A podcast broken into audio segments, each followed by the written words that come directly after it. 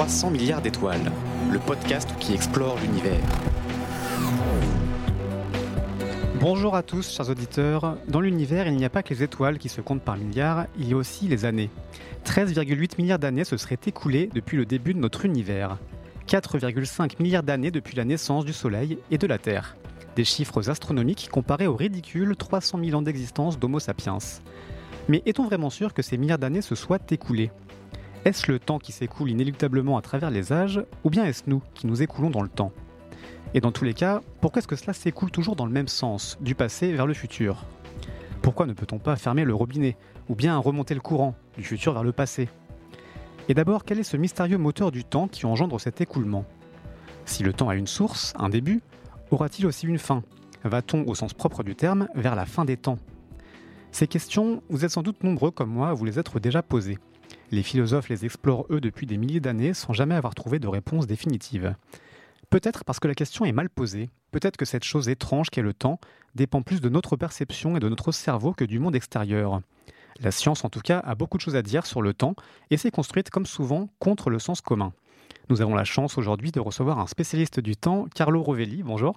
Bonjour. Vous êtes physicien, professeur à l'université d'Aix-Marseille au Centre de physique théorique, où vous travaillez sur la gravité quantique à boucle, et vous avez publié de nombreux ouvrages de vulgarisation scientifique, dont L'Ordre du Temps, qui a été publié et traduit en français en 2018 chez Flammarion, et dernièrement Écrit Vagabond, tout juste paru en octobre dernier, également chez Flammarion.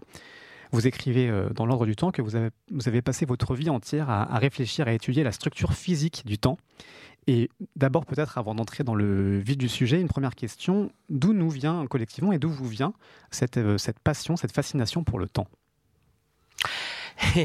Euh, Vaste question. euh, vaste question, oui, et c'est deux questions di- différentes. C'est d'où viennent pour moi et, d'où viennent pour nous, nous tous. Euh, moi, j'étais toujours fasciné par le temps. Euh, depuis que j'étais adolescent, Mhm. euh, je pense. Il y a quelque chose d'étrange dans le passage du temps, quelque chose qu'on ne comprend pas. Et après, j'ai un peu oublié cette question.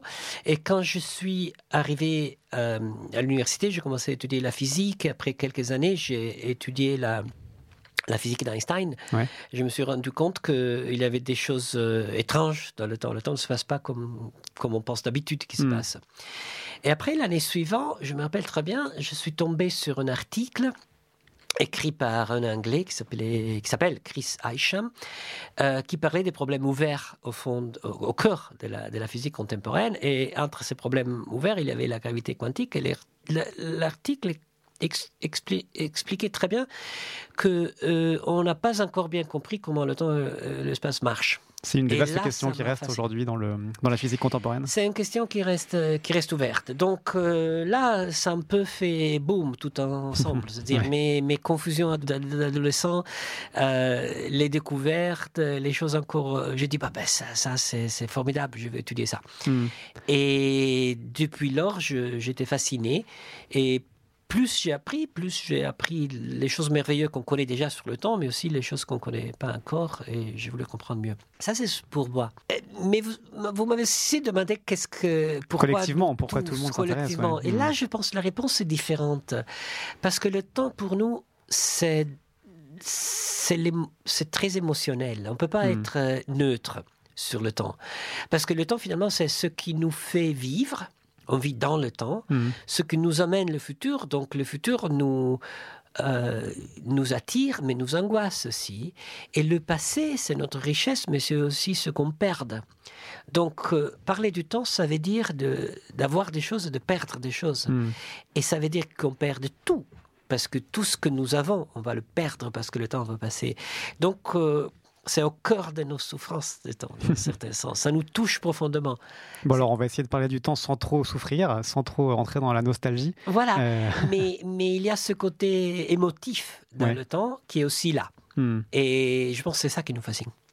Vous, vous disiez que, que le temps vous a fasciné, vous personnellement, notamment quand vous avez euh, étudié Einstein et, et que ça avait un petit peu bouleversé nos- ce que vous pensiez peut-être, vous, en tout cas ce que beaucoup de gens euh, pensent du temps. Et dans votre bouquin, notamment euh, L'ordre du temps, vous évoquez ça, le fait qu'aujourd'hui on pense le temps de la façon dont Newton le pense. C'est lui qui a vraiment euh, un petit peu uniformisé notre façon de penser le temps en introduisant le temps t, la variable t dans ces équations. Euh, c'est l'idée qui prédomine aujourd'hui, c'est ça, c'est que le temps, c'est cette variable inéluctable, constante et comme un long fleuve tranquille, comme je disais un petit peu en introduction. Oui, et le faire remonter à Newton, ça veut dire aussi se rendre compte que euh, cette image du temps, ce n'est pas immédiate chez nous. C'est le mhm. résultat de notre éducation, largement.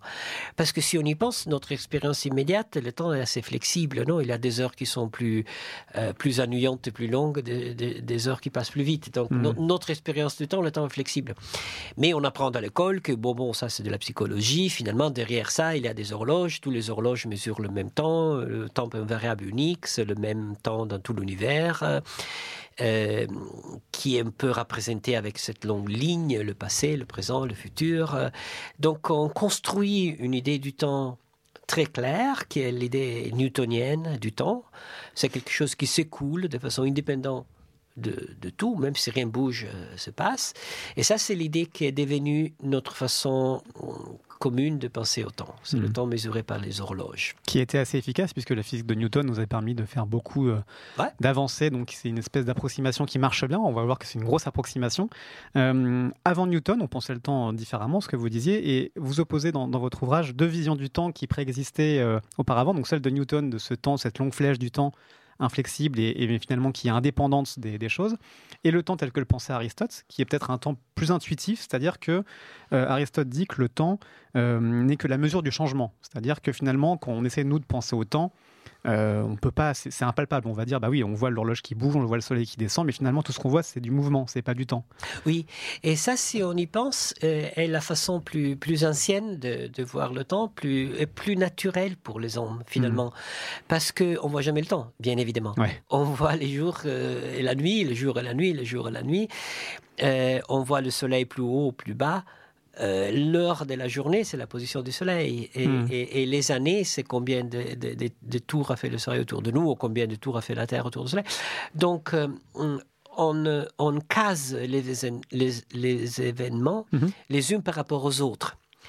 Et la location des événements les uns par rapport aux autres, c'est le temps. Hmm. Donc la, la, grande différence entre les deux façons de passer le temps, c'est la suivante. Si on pense à l'Aristote, le temps, c'est le changement des choses c'est le soleil qui bouge, ou, ou, autre chose qu'on utilise comme référence. Donc si rien ne bouge, si rien ne se passe, il n'y a pas du temps. Hmm. C'est Newton qui a introduit cette idée que le temps passe en soi, par lui-même, même si rien ne bouge. Si j'imagine de bloquer toute la matière de l'univers, que rien, rien ne passe, hmm. euh, pour Newton, le temps continue à passer, parce que le temps existe en soi, avant tout le reste. Euh, pour Aristote, et pour l'intuition originale, euh, c'est pas comme ça. Aristote le dit explicitement. Si je me mets dans une chambre euh, vide et, mobile, j'ai quand même l'impression que le temps passe. Mais c'est parce que mes pensées continuent à, quelque chose continue à se passer quand même dans mon cerveau. Donc euh, le temps de notre expérience, c'est toujours des choses qui se passent. Hmm. oui, et la vie, de toute façon, c'est du mouvement. Tant qu'on est en vie, c'est qu'il y a forcément du mouvement dans notre corps. Oui. Donc on peut pas s'extraire de cette de ce mouvement de toute façon. Il y a forcément un mouvement qui est qui est présent. Exactement. Et hmm. le temps, c'est la mesure du mouvement. C'est donc, quand on dit une quantité de temps, on est en train de dire une quantité de choses qui se sont passées et on utilise certains mouvements comme référence par les autres. Alors, typiquement, on utilise la position du soleil, le nombre de jours ou la position des horloges. Hmm. Euh, par exemple, dire j'ai fait un footing d'une heure, ça veut dire j'ai fait un footing pendant le temps que l'aiguille a mis euh, elle passait de 13 à 14 sur l'horloge. C'est la seule définition qu'on a du temps. C'est la seule définition qu'on a du temps, ouais. Hmm. Et Newton introduit cette idée du temps en soi, qui euh, est indépendant, même s'il n'y a pas d'horloge qui le, euh, qui le mesure ou s'il n'y a pas de soleil qui bouge, euh, et qui est le même pour tout le monde, hmm. qui est absolument universel, qui est le même partout dans l'univers. les horloges cherchent de l'approximer au mieux possible et donc ils sont tous les mêmes. Et donc, entre un événement et l'autre, tous les horloges mesurent le même, le même hmm. intervalle.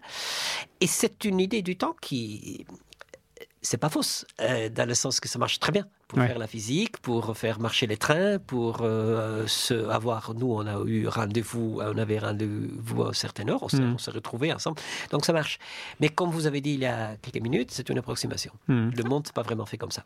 Alors, parce que c'est justement cette. Euh, dichotomie Aristote-Newton était, euh, était très bien jusqu'au moment où Einstein est arrivé. Il y a, il y a un petit peu jouer le rôle d'arbitre en disant vous avez un petit peu raison tous les deux, un petit peu tort tous les deux. le temps relativiste d'Einstein, il reprend de Newton cette idée que le temps est, indépendant des objets, il existe en soi indépendamment du mouvement des objets, mais en même temps il n'est pas du tout universel. C'est ce que dit Einstein dans sa relativité générale. Oui, Einstein a fait deux, euh, deux découvertes euh, majeures, une en 1905-1915. Euh, on, les appelle aujourd'hui les, deux théories d'Einstein, la relativité restreinte et la relativité générale, et tous les deux ont été un changement de la, façon dont nous pensons le temps. Et tous les deux changent, euh, un peu la première, encore plus la deuxième, euh, l'idée du temps newtonien. Et ce que s'est passé après Einstein, c'est qu'on a continué à faire des mesures euh, de plus en plus précises et on a découvert qu'effectivement le monde se passe comme Einstein avait justement déduit. Hmm. Donc c'est pas qu'on y croit parce qu'Einstein l'a dit. Einstein c'est un type n'importe qui qui pouvait dire n'importe quoi. On y croit parce que on, mesure. C'est ça a été euh, mesuré expérimentalement. C'est hein. mesuré expérimentalement. Donc on part de faits maintenant, hmm. pas de théories et pas d'idées d'Einstein. Ce sont des faits réels. Alors on a déjà un petit peu parlé d'espace-temps dans d'autres émissions, notamment sur les trous noirs où forcément la question est inévitable. Euh, pour nos auditeurs, si vous voulez euh, vous replonger dans les trous noirs, vous retrouvez ça sur les, sur les plateformes.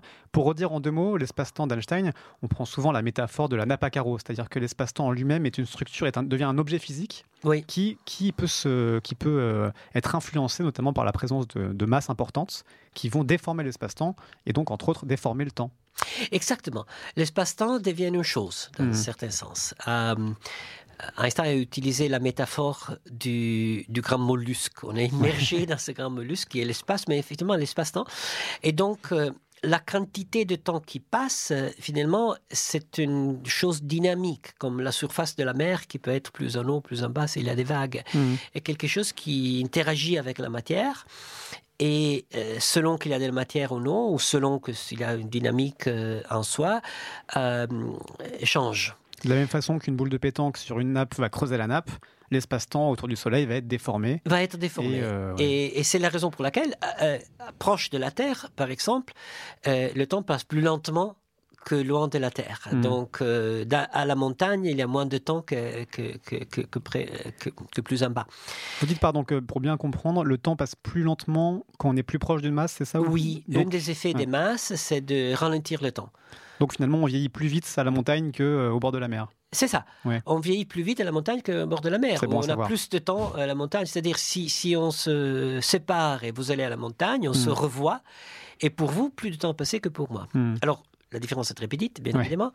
Euh, mais si on était près d'une euh, étoile plus lourde, cette hmm. différence était plus forte. Et si on était près d'un trou noir, ce serait énorme, cette différence, vraiment énorme. Donc, en principe, je peux prendre un vaisseau spatial, aller très près d'un trou noir, attendre 10 minutes, sortir et je suis 3000 ans dans le futur. Comme dans le film Interstellar où euh, il s'approche d'un trou noir, euh, il vieillit énormément. Un trou là, cette partie-là mm. de film est très correcte. Mm. Euh, et ce ne sont pas des, des, spéculations, c'est des choses qu'on sait.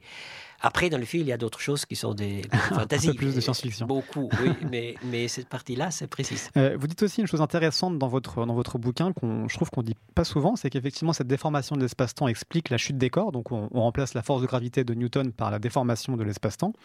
Et en fait, vous dites, on a intuitivement l'image que c'est l'espace déformé qui fait chuter les corps. En fait, vous dites que c'est aussi le temps qui fait chuter les corps, le temps qui passe différemment, euh, qui passe plus lentement en bas fait chuter les corps, un peu comme un, baigneur qui courve euh, dans l'eau et ses, pieds dans l'eau euh, seront plus ralentis que sa tête qui est dans l'air, et ainsi sa tête va basculer dans l'eau. Et je trouvais l'image très parlante ça montre que c'est le temps qui fait lui-même chuter les corps vers le, vers le bas.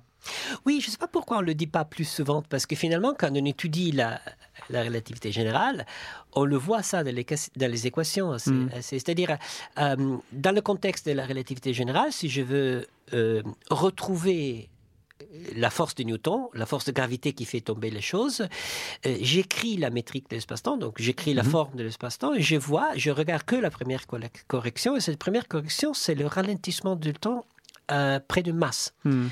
Donc finalement, tout ce qui se passe, euh, c'est pas la déformation de l'espace qui compte, c'est le ralentissement du temps. Mhm. Le fait que euh, près de masse, il y a moins de temps, a comme effet que dans l'espace-temps, au lieu de bouger tout droit, on,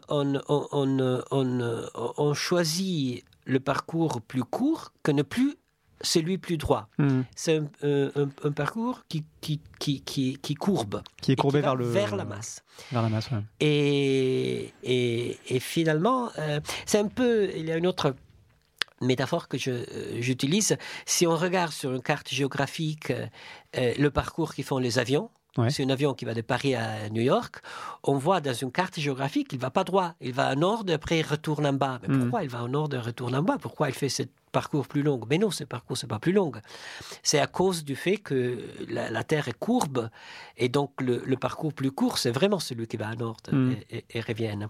Et donc un, un- un caillou qui, je le jette à eau, il va à eau et retombe, c'est la même chose.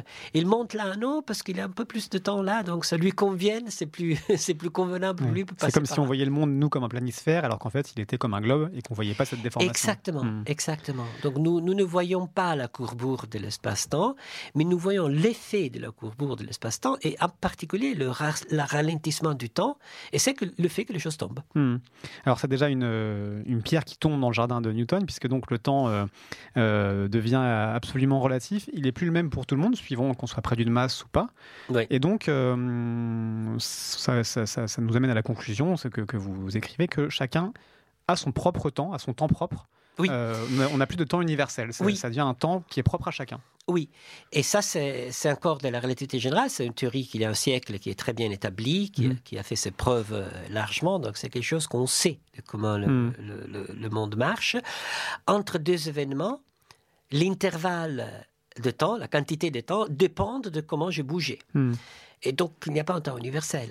Euh, On a fait l'expérience avec des horloges très précises, euh, Oh oui, dans oui, on- l'espace. et, Ah, on euh, le voit. Non, non, aujourd'hui, ouais. on le voit dans un laboratoire. On peut le Mm. voir à, à- à un mètre de différence Ah oui, d'altitude mm. avec les horloges. Les premières, les premières euh, preuves expérimentales, oui, c'était dans l'espace avec des avions dans les années 70. Hmm, ouais. Et là, c'est 50 ans sont passés. Les, les horloges ont, ont- ont monté en puissance de façon incroyable. À un mètre près, on voit la différence. euh, On ouais. voit la différence du temps entre euh, ce qui se passe sur cette table et ce, ce- ce qui se passe en bas à côté de mes pieds. Hmm. C'est incroyable. On, on- On a la preuve expérimentale, donc ce temps n'est plus universel. On a un temps propre pour chaque, euh, Oui, chaque personne. ou chaque, euh, chaque endroit a son temps et mhm. chaque façon de bouger a son temps. Donc chaque parcours, Mhm. chaque chose qui bouge a son propre temps. Donc il faut plus penser le temps à la Newton Ouais. comme une seule variable qui, qui, qui régit le passage du monde, mais il faut penser comme ce- chaque trajectoire, chaque objet a son propre temps, Qui s'appelle euh, techniquement le temps propre, justement. Et finalement, ce qu'Einstein nous donne, c'est la, la relation entre tous ces temps propres. Comment Mhm. ils se mettent ensemble, et c'est ça que les équations d'E- d'Einstein décrivent. Et une autre façon de le dire, c'est qu'il a plus de points de repère. Il n'y a pas un, un temps référence qui serait le temps par rapport auquel on mesurait les choses. Si euh, j'ai mon cousin qui va euh, très vite euh, près d'un trou noir et qui revient, et que pour lui il s'est passé euh, 50 ans et que pour moi il s'est passé beaucoup moins de temps, il n'a pas une des deux durées qui est la bonne et, l'autre serait plus longue ou plus courte. Les deux durées sont tout, à- tout aussi valables. Exactement. Et Les donc euh, voilà, tout se, tout se vaut et c'est tout est relatif finalement. c'est ce que- Dans ce sens-là, tout est relatif. C'est-à-dire le, passage du temps, c'est très relatif à Hmm. comment on, euh, on, euh, on bouge. Ouais. Alors voilà pour déjà une première déconstruction euh, temporelle. Il y en a une autre que vous évoquez qui est celle de la, de la flèche du temps. C'est-à-dire qu'on a, euh, pareil, dans le sens commun, on a tendance à, constater que le temps va toujours dans le même sens, du passé vers le futur. Et, vous le disiez, c'est lié à notre affect. On est souvent nostalgique ou, on peut penser au passé qui est perçu comme totalement euh, inaccessible et définitif, alors que le futur est incertain. Or, euh, cette, ce sens du temps n'est pas du tout inscrit dans la plupart des équations. Vous dites que dans les équations de Newton, comme d'Einstein ou de, ou de la mécanique quantique, euh, le temps t, il, n'indique pas qu'on ne peut aller que dans une seule direction. On pourrait théoriquement aller dans les deux directions. Oui, ça c'était une autre euh, grande surprise qui est venue de la Ouais. physique. Personne ne s'attendait à ça. Et euh, c'est des choses qu'on a compris sur le monde au 19e siècle, surtout, mais euh, aussi durant le 21. Et euh, on comprend beaucoup, mais il, y a aussi quelque chose qu'on ne comprend pas encore là. Et ce qu'on a compris, euh, c'est deux passages. D'abord, quand vous dites, le, toutes les équations fondamentales de la physique ne font pas distinction entre le futur et le passé. Mhm. Alors ça, c'était vraiment surprenant parce que pour nous, le futur et le passé sont complètement différents, évidemment. Ouais. J'ai des photos de moi jeune, j'ai pas des photos de moi vieux. Pourquoi Euh, Je me rappelle le, le- le passé, pas, pas le futur.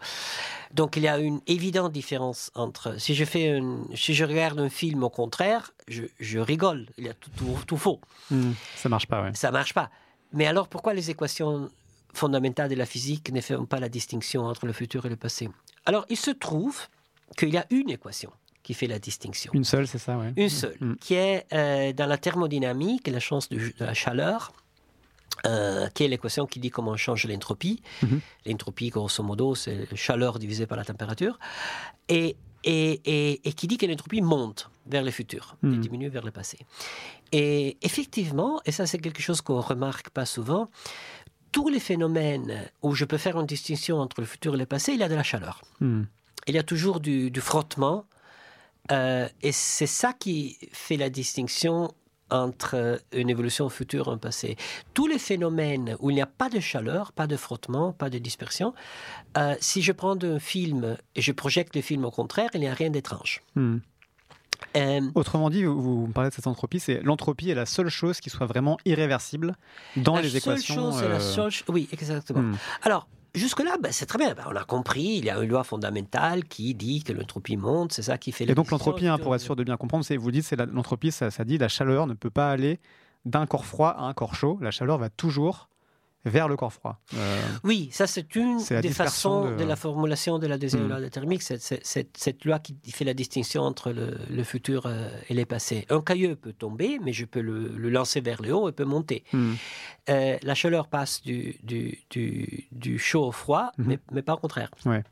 Et Euh. par exemple, pour reprendre les, cette, euh, poursuivre cet exemple du caillou que vous donnez, vous dites sans entropie, le caillou, il pourrait euh, tomber par terre et Ah, rebondir, ça c'est ça- rebondir ça- indéfiniment vers le haut et vers voilà, le, ça c'est un exemple. Hmm. Si, si je laisse tomber un caillou, il s'arrête. Ouais. D'accord? Alors si je regarde le film au contraire, je vois qu'il y a quelque chose d'étrange. Parce que je caillou vois pas les, seul. les- les cailloux qui sautent tout seuls. D'accord? Mais au moment où le caillou s'arrête, son énergie devient une énergie thermique. Hmm. Il chauffe le, le, le, le plafond, le, le, le, le parterre Le sol, ouais. le sol. Et, et c'est ce chauffement qui brise l'invariance par inversion du temps.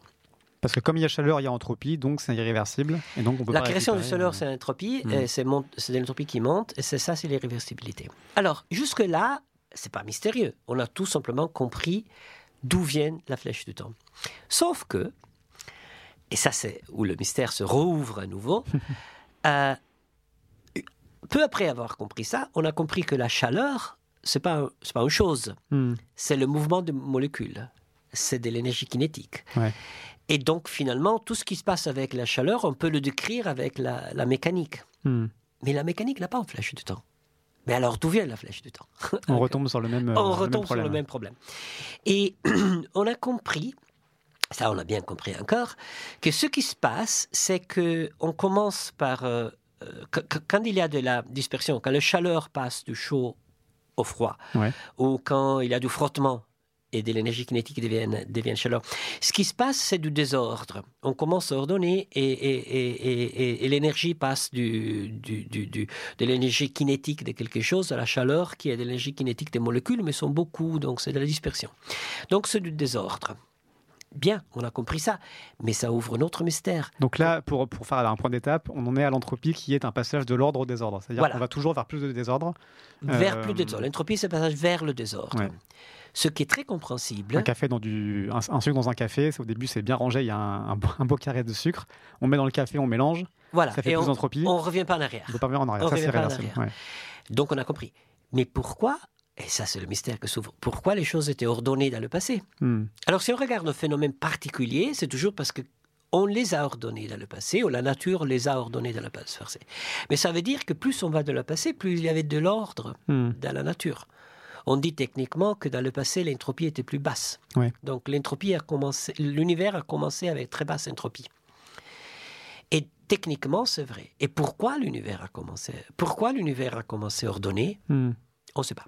Là, on est arrivé à- au mystère. On retombe au mystère primordial. Ouais. retour dans le mystère. Et moi, dans mon livre, je, je pars d'une hypothèse possible, mais c'est une hypothèse. On ne sait pas si c'est vrai ou non. Ouais, alors on va venir après aux hypothèses, on va pas Ouais. trop spoiler pour l'instant. Pour bien comprendre, parce que c'est quand même assez technique ces questions d'entropie, euh, vous explorez ça aussi dans le, avec des exemples sur le sur l'univers justement, et vous dites le Soleil est une source d'entropie basse par rapport à nous, puisque Oui. c'est des photons chauds assez bien ordonnés, et que quand ils arrivent sur Terre, euh, il y a une dispersion, il y a une création de désordre avec tout ce qui bouge, nous y compris euh, sur Terre. Et donc, euh, ce système crée de l'entropie Oui. qui va toujours dans le même sens. On a, on a un- un- une source de basse entropie et, et une dispersion ensuite Oui. vers des photons Et plus tout fins. ce qui Ouais. se passe qui est ordonné dans le temps, Hmm. dans la Terre, et en particulier toute la biosphère, toute la biologie, tout- nous, nous, nous vivons dans le temps euh, Ouais. très ordonné. Mm. non? Nous, on, euh, on est des poissons dans, dans, la- dans le passage du temps. Et, et c'est toujours du désordre. Hum, Et c'est toujours de l'entropie qui monte. Mm. Et donc, pour que les choses euh, marchent, il faut de la basse entropie initiale. Il faut de l'ordre initial. L'univers, c'est du désordre du désordonnement, on peut, je sais pas, c'est Ouais, des- mot- oui, mot- ouais. mot français, euh, continu. Et les gens disent surtout pour faire marcher les choses, il faut de l'énergie. Mais ça, c'est pas correct, parce que l'énergie se, se conserver. Ça, c'est une des Hmm. lois. euh, c'est- vrai en mécanique classique, en mécanique quantique, en réalité générale, l'énergie. En système conservée. fermé, l'énergie se conserve toujours. euh, hmm. L'énergie se conserve. Donc, euh, pourquoi on a besoin d'énergie si ça se conserve? On Hmm. pourrait utiliser toujours la même, non? Ouais. Donc, ce n'est pas l'énergie qu'on a besoin pour faire marcher les choses, pour faire vivre nous, pour faire euh, tourner les, mo- les moteurs. On a besoin de basse entropie. On a besoin d'énergie qui ne soit pas sous forme de chaleur, qui soit sous forme utilisable et qui enfin devienne énergie inutilisable qui est la chaleur. Par exemple, du pétrole, c'est à basse entropie Par exemple, par le à, pétrole. par Du rapport à une pétrole, c'est de- basse de entropie. Hmm. Donc on a besoin du pétrole parce qu'il a basse entropie, parce qu'il a l'énergie, pas parce qu'il a de l'énergie. Parce que Hmm. si c'était suffisant d'énergie, on va de le Sahara, c'est très chaud, il a plein d'énergie. Ouais. Pourquoi on peut pas faire tourner le moteur avec la, la sable chaude Hmm. du, du Sahara? On essaye avec des panneaux solaires, mais c'est pas forcément euh, aussi efficace. C'est-à-dire que la- la- le panneau solaire, ça Le transforme la panneau solaire utilise le fait Hmm. que les photons qui viennent du Soleil sont de basse entropie Ouais. par rapport à, à la température ici ou par rapport aux températures froides euh, Hmm. du ciel. Donc ce qui se passe, c'est qu'il y a des photons très chauds qui viennent du Soleil, la Terre chauffe et émet des photons froides vers euh, le ciel noir. Hmm. Et euh, un photon chaud, chaud, ça correspond à une dizaine de photons froides. Hmm. Et donc, il y a beaucoup plus d'entropie parce qu'il y a plus de configurations possibles. Ils sont 10 au lieu de 1. On a créé du désordre. On a créé du désordre. Hmm. Et donc, dans ce de euh, processus de, de- de création de désordre, c'est ce qui donne euh, le vrai moteur de, de- de la flèche de temps sur la Terre. Hmm. Oui, vous dites c'est l'entropie qui entraîne le monde, c'est pas C'est l'énergie. l'entropie Je qui la, fait tourner la le formule c'est pas jolie. l'énergie. Euh, et donc, vous aviez-vous une théorie pour expliquer euh, cette flèche du temps Enfin, vous n'êtes pas le seul, euh, qui serait celle de finalement d'une vision biaisée de l'univers? On aurait l'impression que, que l'entropie serait vraiment très basse au début de l'univers par rapport à aujourd'hui, non pas parce qu'on serait dans une configuration est absolument incroyable, mais, mais parce que nous serions faits pour pour voir cette, euh, cette configuration particulière et pas voir les autres qui ne le sont pas. Euh, c'est assez, euh, c'est assez conceptuel. Vous prenez la métaphore du jeu de cartes pour expliquer ça, disant par exemple que on a l'impression qu'un jeu de cartes est trié si toutes les cartes rouges sont en premier et les cartes noires derrière, mais que finalement toutes les configurations de cartes sont toutes particulières et que c'est que notre façon de voir les choses qui considère que tel arrangement est plus particulier qu'un autre. Pour le début de l'univers, c'est pareil. On le voit à basse entropie parce qu'on ne voit qu'une qu'une certaine configuration. J'ai bon? Oui, vous avez très bien compris. C'est pas facile, c'est compliqué. Ouais. Et d'abord, je pense il faut dire que euh, tout ce qu'on avait dit jusque-là, c'est de la science très bien établie. Hmm, ouais. Maintenant, on fait un saut vers une hypothèse, Ouais. une idée. Et donc, ça pourrait être vrai. J'espère que ce soit vrai. C'est une idée à laquelle je suis attaché. Mais on est loin d'être sûr que les choses Hmm, soient. C'est qu'une des hypothèses. ouais. Oui, c'est, une des hypothèses. Et, et donc l'idée, c'est que c'est celle qu'on a vue. Et la, la raison est la suivante. Oui, quand on parle d'ordre ou de désordre, Mhm. d'entropie ou, ou- ou- ou pas d'entropie, euh, quand on parle de chaleur euh, vers euh, énergie euh, mécanique, Ouais. on est toujours en train de parler d'une description macroscopique du monde. Il n'y a pas de distinction entre chaleur, énergie-chaleur et énergie mécanique Hmm, s'il n'y a pas de dis- distinction entre macroscopique et microscopique. Alors macroscopique, qu'est-ce que ça veut dire? Ça veut dire qu'on a choisi de quelque façon un peu de variables hmm, et on ignore tous les autres. Et pourquoi on a choisi un peu de variables? Parce que l'interaction qu'on a avec un système physique, c'est seulement avec peu de variables. On- moi, je ne vois pas toutes les molécules individuelles dans un verre d'eau. Hmm. Je ne vois qu'une vision très approximée. Très, On dit que le verre d'eau est, est immobile alors qu'en fait on, voilà, on néglige le les mouvements qu'il y a dans le verre d'eau. est mobile. En réalité, Hmm. il, y a, il y a des milliards de, de- de molécules qui courent euh, très vite et je ne le vois pas. Donc, l'idée même de chaleur est née au moment où je fais, j'ai cette vision euh, blurred en anglais. comment- ouais. Floue. Hmm. Cette vision floue de, des choses. Et, et- et si on y réfléchit, l'ordre du temps existe seulement dans la vision floue. Hmm. Parce que c'est dans la vision floue qu'il y a des processus qui se passent plus facilement et d'autres plus difficilement. Un, un- un- un verre qui se brise, c'est facile. Un verre qui se met ensemble, c'est difficile. Hmm. Dans la vision complète, chaque histoire est improbable. Sont tous Mhm. improbables, sont tous difficiles. Il n'y a rien de facile. Donc c'est la vision floue. Finalement, pour, pour euh, poursuivre cette métaphore, ce serait totalement euh, impossible de reproduire exactement le même bris de verre Oui. qu'on a eu une fois. C'est un bris de verre qui est unique et qu'on ne pourrait pas refaire exactement à l'identique. Oui, Hmm. ni en avant ni en arrière dans le temps. Ouais. Également impossible de le, également improbable de le faire dans le Ce direction. serait aussi dur de refaire le verre en entier que de refaire le même bris qu'on a obtenu. Exactement. Ouais. Donc Exactement. on a la- la- le flou de penser que le verre est unique. Exactement. C'est le, le flou, la vision floue qui Hmm. nous fait voir euh, certaines histoires comprobables. Euh, donc, l'hypothèse, c'est que, et c'est une hypothèse courageuse, forte, que la flèche de temps ne dépend pas de l'état macroscopique de l'univers, Mhm. mais dépend de comment nous le voyons. Et pourquoi nous le voyons comme ça? Parce que nous avons une certaine façon d'interagir avec l'univers qui choisit certaines variables, et c'est ce choix qui est particulier, pas l'état de l'univers. Mhm. Donc c'est un phénomène, la flèche du temps, qui est euh, de la perspective. Ça veut dire pas qu'il est faux, Hmm. ça veut dire qu'il a de la perspective. Ça dépend de notre interaction de l'univers. Euh, un autre phénomène typique qu'on a, que l'humanité n'a pas compris pour très longtemps, et finalement on a compris comme la perspective, c'est coucher de soleil. Ouais. Ok, coucher de soleil, c'est pas le soleil qui couche ou que se lève. Le, soleil- le soleil se couche pas, se lève pas, Mm. il, il est là. C'est la Terre qui tourne. C'est la Terre euh, qui tourne sur elle-même. Et donc, pour le comprendre, il faut pas regarder que le Soleil. Il faut regarder le Soleil et nous. hmm. Donc, c'est un phénomène réel, mais que c'est la perspective, le Soleil comme il est vu par, non, par nous. Donc c'est vrai de dire qu'on voit le soleil se coucher, C'est vrai de dire. mais c'est faux de le- dire qu'il, enfin, que si on c'est regarde plus quelque chose largement, du Soleil. euh. Quelque chose qui, qui est... et, et donc, c'est quelque chose qu'on comprend si on pense à nous-mêmes. Et Hmm. pas nous-mêmes en tant que, je sais pas, pensée, esprit dehors de la nature. Nous-mêmes, très, très naturels. Nous sommes Hmm. assis sur un caillou qui tourne. Et je pense, j'ai l'hypothèse, je pense, avec d'autres, que quelque chose de similaire avec la flèche de temps. Hmm. Donc, c'est un phénomène qu'il faut comprendre euh, sur la base de notre interaction avec la nature. L'entropie initiale de l'univers n'existe pas si non quand je déclare des variables macroscopiques, Hmm. une vision floue. Et, et c'est la vision floue qui est particulière, pas l'état initial de l'univers. En un sens, la flèche du temps serait euh, en nous. Euh, c'est, vraiment notre, euh, notre vision des choses qui, qui donne cette, cette flèche au temps. C'est ça.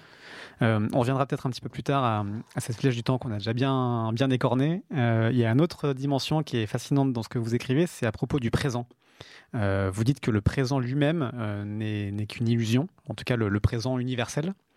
Euh, et là, vous revenez à Einstein, à la relativité restreinte, euh, qui dit que la vitesse également change l'écoulement du temps, c'est-à-dire que euh, celui qui bouge plus, plus vite vieillit euh, également plus moins, non, vieillit moins, c'est ça, que celui qui bouge pas?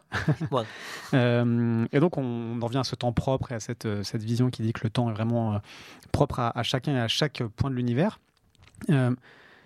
Et donc, ça devient absurde, dites-vous, de, de s'imaginer, de vouloir penser ce qui se passe maintenant euh, sur une exoplanète très, très lointaine.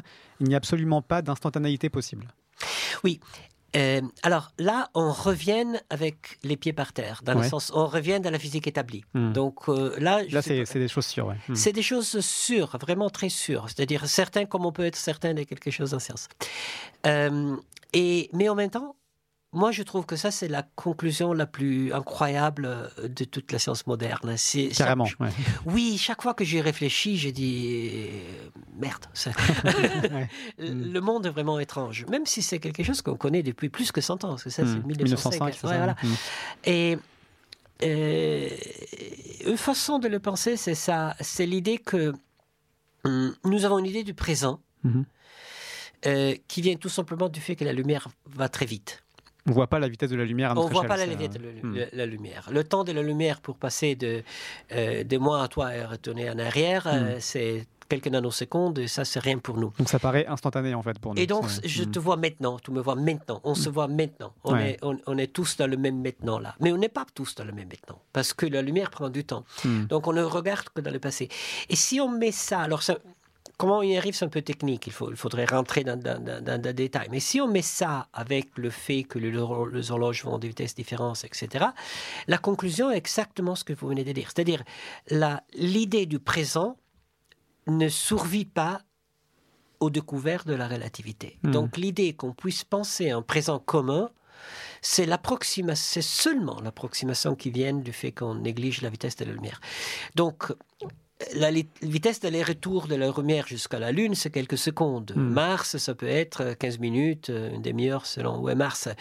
Une, une- une planète longtemps, ça peut être des années. Une galaxie longtemps, c'est des millions d'années.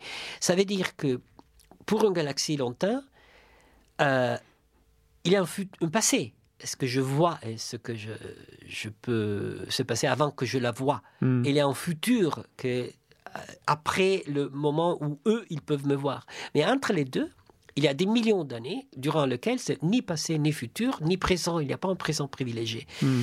Donc, donc, il ne faut pas passer à la réalité tout entière comme l'univers est dans un certain présent et après tout l'univers est dans un autre présent et comme ça. Donc, euh, Mais alors pour bien comprendre, euh, c'est pas une simple question de communication. C'est pas parce qu'il y a un décalage de communication qu'on peut pas. non. On pourrait même pas se dire là je peux pas communiquer avec lui parce que c'est trop long, mais dans ma tête je peux penser à lui, elle peut penser à moi si c'est euh, euh, ma copine qui est sur une autre planète très lointaine.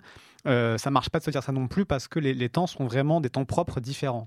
Oui. Hmm. Et l'idée qu'il y a un temps commun dans l'univers, ça marche pas. C'est Hmm. faux. C'est en contradiction avec ce qu'on sait de la, de la physique. Il y a une phrase que vous avez qui explique bien ça, je trouve, qui compare ça finalement à l'espace. Vous dites ce serait absurde de dire Oui. je suis ici à Pékin en Oui. étant à Paris, ce serait contradictoire. De la même façon, c'est absurde de dire qu'est-ce qui se passe maintenant euh, sur Mars? C'est, tout aussi absurde parce Exactement. que l'espace-temps est lié et que donc il n'y a, pas deux a pas endroits euh, différents similaires, il n'y a pas non plus deux temps di- différents similaires. exactement. Ça n'a aucune signification de se Hmm. demander qu'est-ce qui se passe maintenant sur Mars ou sur une galaxie lointaine. Mais alors je me demandais s'il n'y a pas de maintenant, est-ce que ça a un sens de dire que l'univers a 13,8 milliards d'années? Est-ce que ça- c'est vrai Ah, juste pour nous ou est-ce que c'est vrai pour... euh, question. Ben, encore une fois, euh, c'est pas que les notions usuelles de temps sont fausses, ce sont des approximations. hmm. D'accord? Donc, si je pars de maintenant pour, pour nous ensemble dans cette, cette chambre, c'est parfaitement. C'est bon, parce que Mm. c'est à moins de quelques nanosecondes qu'on s'en fout des nanosecondes. Ouais. Alors, quand on pense à l'univers tout entier, on peut négliger les détails. Hmm. On peut, au lieu de penser effectivement au temps qui se passe ici, là, sur une galaxie, sur l'autre, on peut penser à une sorte de temps moyenne. Et le temps moyenne, grosso modo, Ouais. dans chaque galaxie, euh, du, du- du Big Bang euh, euh, à un certain moment, ça peut être grosso modo 14 milliards d'années. On n'ose plus dire maintenant, mais, mais grosso modo ça, ça marche. Grosso modo. Donc, dans les modèles approximés qu'on utilise pour l'univers, on Mhm. utilise ce temps commun. Mais c'est complètement faux dans les détails. Par exemple, deux galaxies, euh, on voit dans le ciel des galaxies qui se rencontrent, Mhm. non, qui, qui- qui ont été séparées pour longtemps et se rencontrent. Alors, quand elles se rencontrent, elles n'ont pas la même âge à Mhm. partir du, du Big Bang. Un est plus vieux, plus vieille et un est plus, plus Ouais. jeune. Donc, si je prends au sérieux ce temps-là, je suis en train de dire qu'il y a deux temps qui se rencontrent, ce qui n'a aucun sens. D'accord? Donc, ce temps-là n'est pas un temps à prendre au sérieux précisément, mais quand même, euh, vous savez, les, les physiciens commencent à travailler avec des approximations, toujours. Pour un physicien, une vache, c'est une sphère ronde de 2 Ouais. mètres de diamètre qui produit une- une- un flux constant de lait. Hmm. voilà.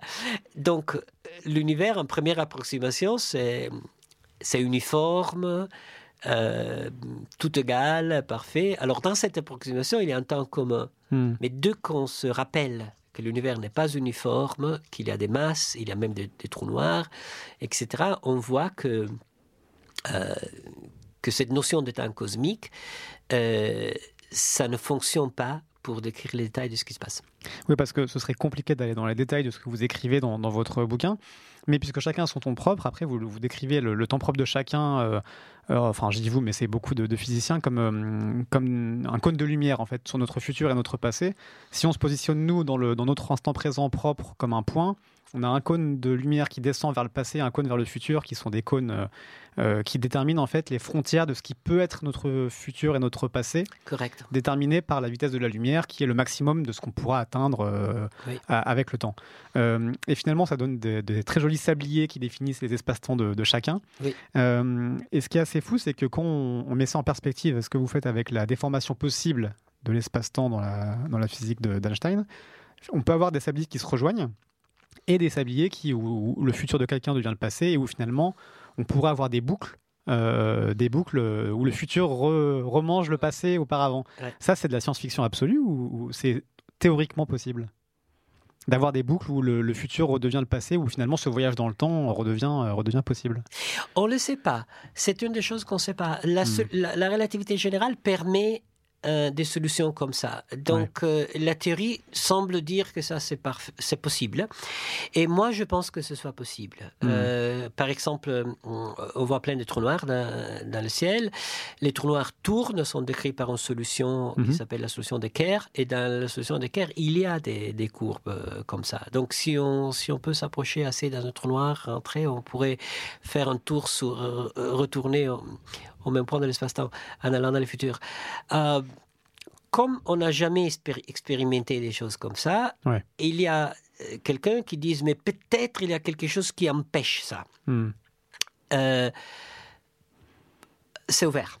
Moi, je ne suis pas convaincu qu'il y a quelque chose, peut-être il y a quelque chose qui empêche ça. Parce que finalement, l'idée qu'il y a quelque chose qui empêche ça, c'est un peu l'idée qu'on a, mais finalement, en réalité, le passé, c'est le passé, le futur, c'est le passé, donc l'univers ne peut pas se permettre d'être si étrange. Hmm. Mais moi, je pense que l'univers peut se permettre d'être très étrange. Ça veut dire qu'on pourrait imaginer un scénario à la retour vers le futur où on retrouve nos parents jeunes et où on, bouleverse complètement le cycle du temps. Enfin, on, pense souvent à ces paradoxes temporels quand, on parle de science-fiction. Euh, les équations permettraient ça.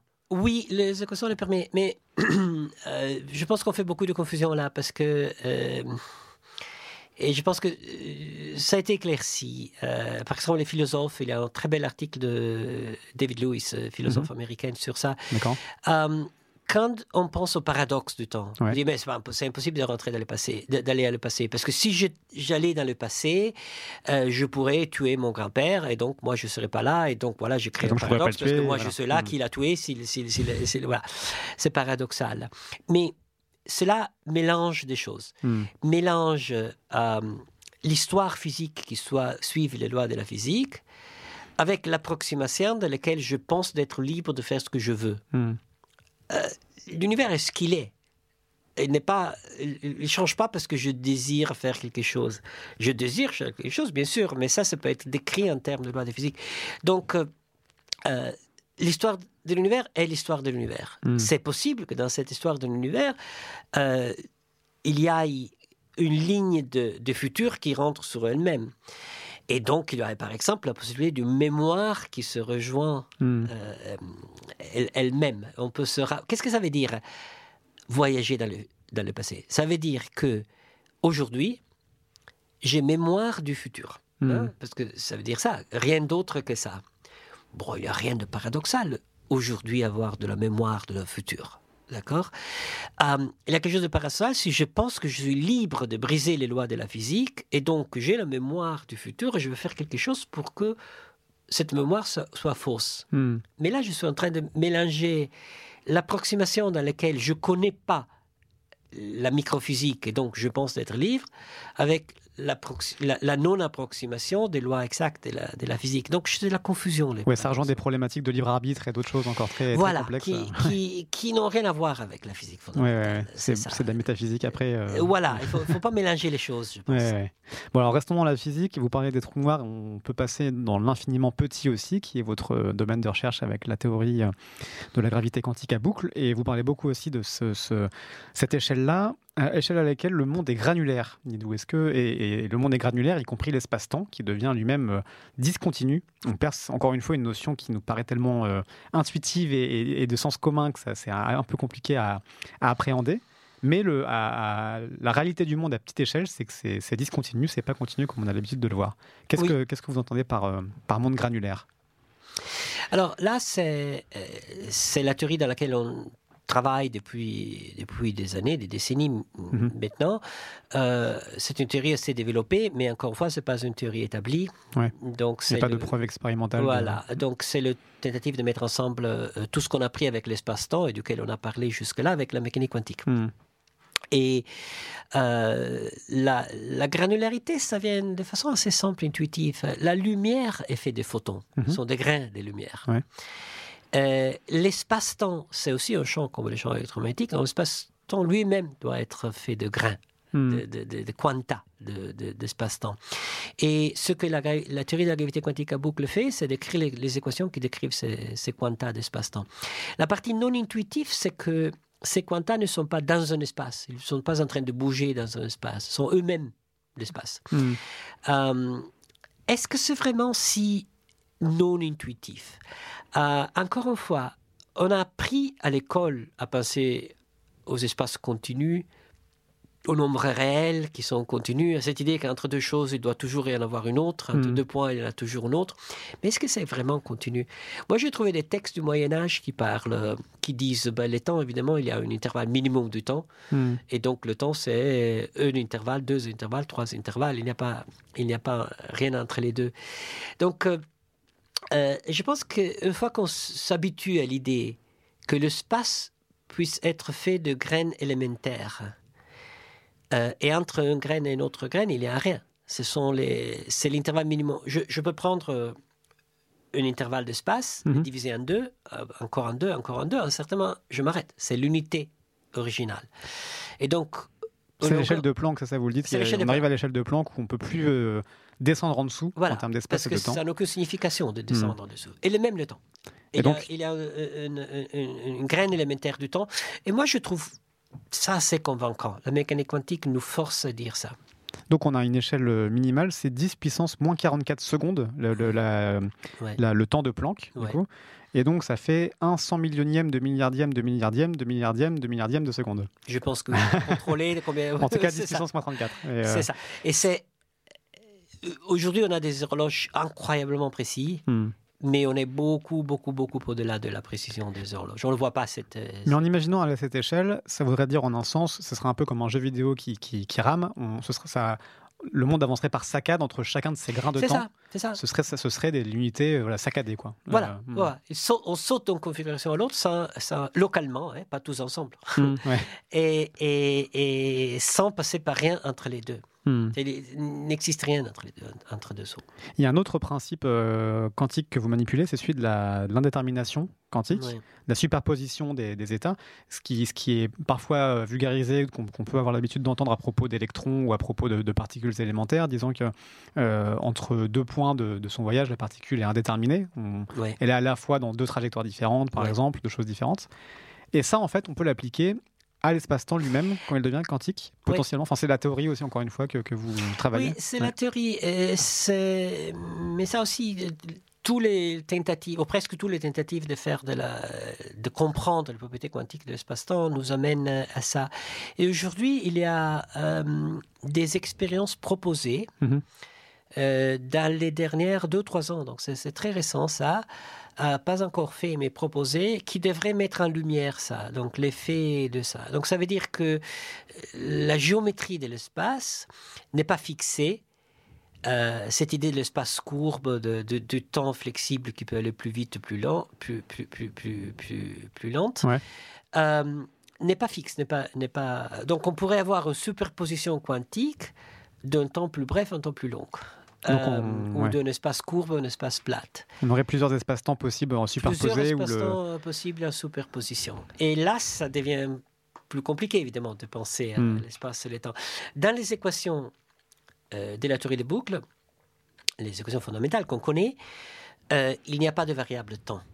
Pas du tout. On, on reconstruit la variable temps a posteriori comme une approximation sur, euh, à partir des autres variables. Donc c'est un monde sans temps euh, dans lequel vous dites les, les événements peuvent quand même se dérouler, mais ils n'ont pas besoin de la variable temps pour se. Ouais. Je sais pas si le mot dérouler du coup convient, mais en tout cas, il y a des événements qui peuvent, qui peuvent, il peut y avoir une suite d'événements. Oui, Euh, je pense qu'il hmm. faut, euh, il faut penser toujours en termes d'événements. Hmm. Parce que la physique, c'est pas. euh, l'i- L'imagine intuitive, c'est pas un monde gelé où le temps ne passe pas. C'est le contraire. C'est des événements, mais sont des événements qui ne sont pas ordonnés dans un temps commun, dans aucun Hmm. sens. Mais finalement, si, si on a un, un monde dans lequel des événements peuvent se succéder et, et avec du mouvement, mais sans temps, est-ce que ce n'est pas qu'une simple question de, de sémantique? C'est- un peu ce qu'on appelle le temps, finalement, la possibilité de se déplacer. Absolument. Euh, Absolument. Et, et- et- absolument, c'est une question de sémantique. Et, et c'est ça la confusion. On, on- on utilise le temps hmm. et le, temps est plein, a plein de, de, de- de poids associés. Donc on, on y met plein de choses. Ouais. Et donc, par exemple, est-ce que une fois que le temps n'est pas le même pour, tout- pour, pour nous deux, est-ce qu'on l'appelle toujours temps? Hmm. Euh, Oui, pourquoi pas. Est-ce que euh, quand je fais pas l'addition futur et passé, est-ce qu'on l'appelle toujours temps? Oui, pourquoi pas. Et quand je suis au niveau de la gravité quantique, les positions, on l'appelle encore temps. Oui, pourquoi pas. Mais après, on fait une confusion parce que ça ne veut pas dire euh, que ce qu'on appelle d'habitude temps existe à ce niveau-là. Ouais. Donc, euh, le temps peut signifier toutes sortes de choses différentes et il faut le, le déconstruire, le, séparer tous les différents niveaux et voir lequel apparaissent à chaque approximation. Parce que ce serait le, donc le monde quantique qui est probabiliste où les événements se déroulent de façon euh, avec une probabilité d'arrivée, mais beaucoup moins causale que ce qu'on a l'habitude de voir euh, Oui. dans, notre univers, avec des boules de pétanque qui se, qui se, qui se s'entrechoquent, cause-conséquence assez simple. Dans le monde quantique, c'est probabiliste, et donc ce temps, euh, enfin ce, ce- ce monde sans temps, serait comme ça probabiliste où des événements arriveraient, mais on ne sait pas trop.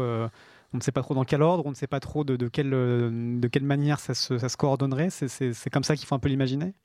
Moi, je l'imagine comme ça. Hmm. On a des équations, on a une intuition sur ça. On peut utiliser, et on est en train de chercher d'utiliser ces équations pour comprendre des phénomènes. Qu'est-ce qui Ouais. se passe au centre du trou noir Euh, C'est un monde avec une temporalité complètement différente de celle à laquelle on a Hmm.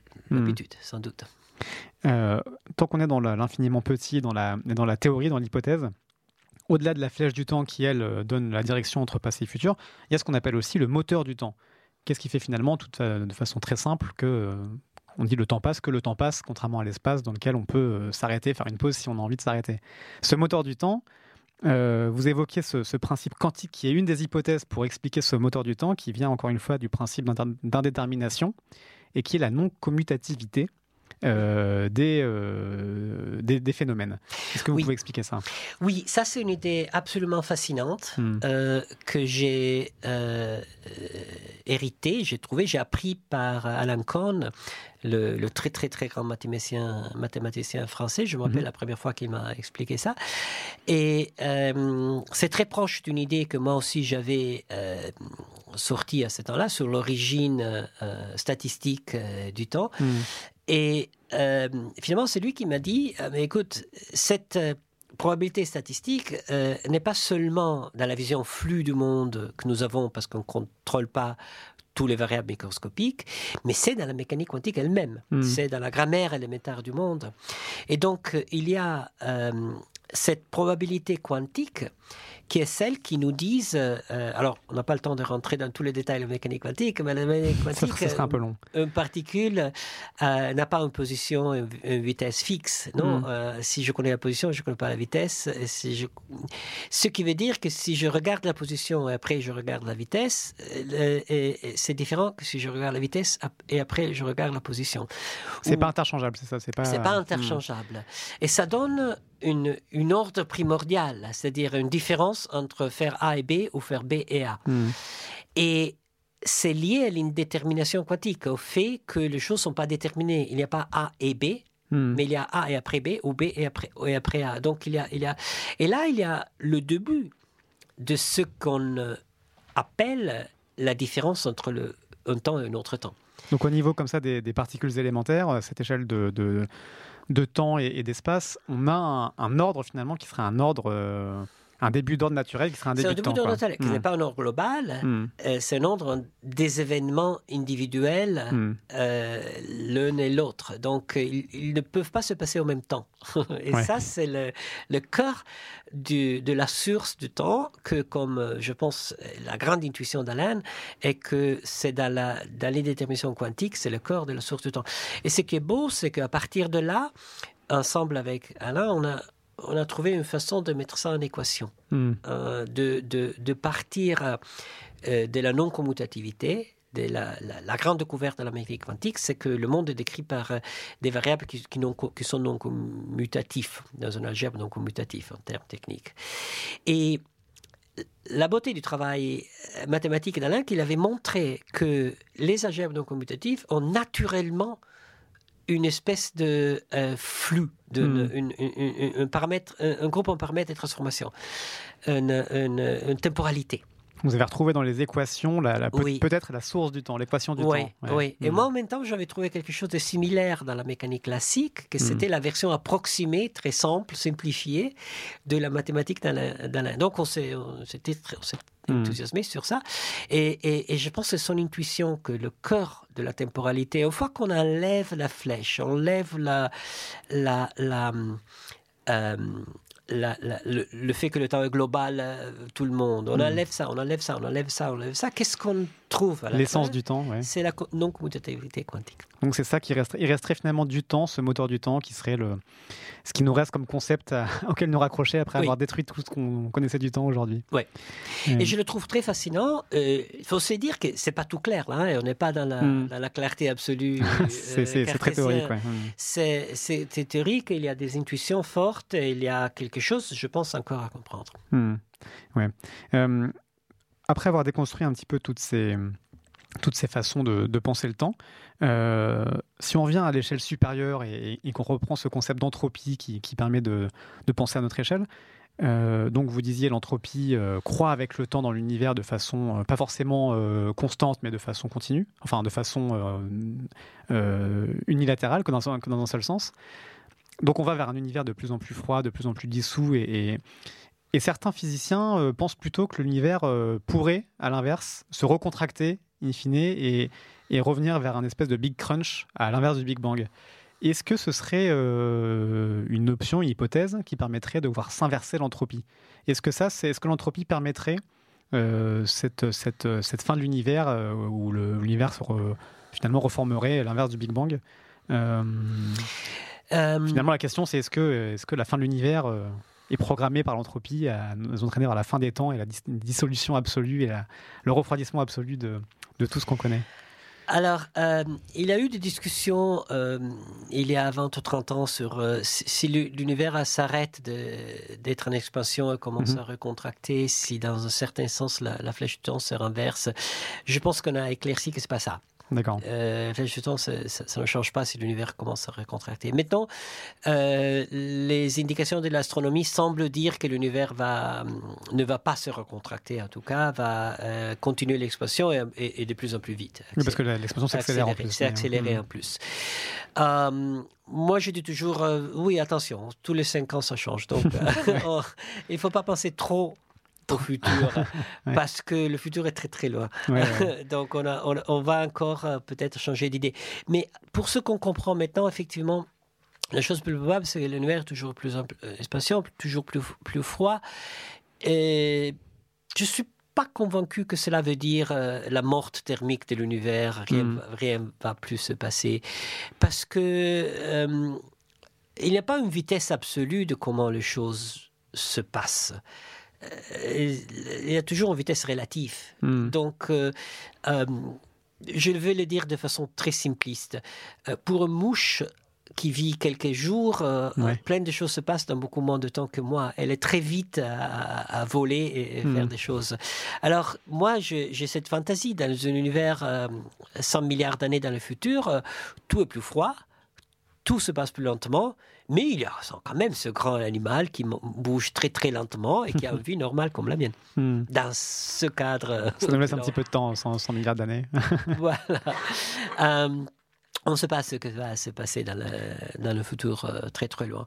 Et si on met ça avec l'idée que finalement l'entropie et donc tous les phénomènes ordonnés dans le temps sont, ont un caractère de perspective, on voit que euh, c'est plus compliqué que non la mort thermique de l'univers. Hmm. Et je pense que, on ne sait pas. Euh, Pour répondre à la question que je pose en introduction, on ne va pas vers la fin des temps. On ne peut pas non, imaginer moi je ne vois pas la ouais. fin, la fin des temps. Je vois la fin de ma vie, la, euh, la Ça, fin il de faut la l'accepter, Terre, oui. la fin du Soleil, ça on le voit assez bien. Hmm. Peut-être la fin de notre civilisation, si Ouais. on n'est pas, si on est stupide comme on C'est bien est- parti pour. ouais. comme on est en train d'être. Euh, mais la fin de temps, je ne vois pas d'évidence vers ça. D'accord. Bon, merci beaucoup en tout cas, euh, Carlo Rovelli, pour toutes ces explications fascinantes et, vertigineuses. Euh, J'espère que vous avez appris beaucoup de choses sur le temps et que finalement on en vient aussi à la conclusion que l'approximation c'est bien à notre échelle et que euh, c'est bien de, pouvoir explorer les détails, mais que finalement, humblement, à l'échelle macroscopique, euh, le temps existe et passe, euh, ma foi, comme le disent aussi les philosophes. Euh, merci à Roman qui a réalisé cette émission et merci à vous tous de continuer à nous écouter. On se retrouve le mois prochain pour une nouvelle émission et vous pouvez d'ici là écouter nos autres podcasts sur Ouzbek Erika. À très vite.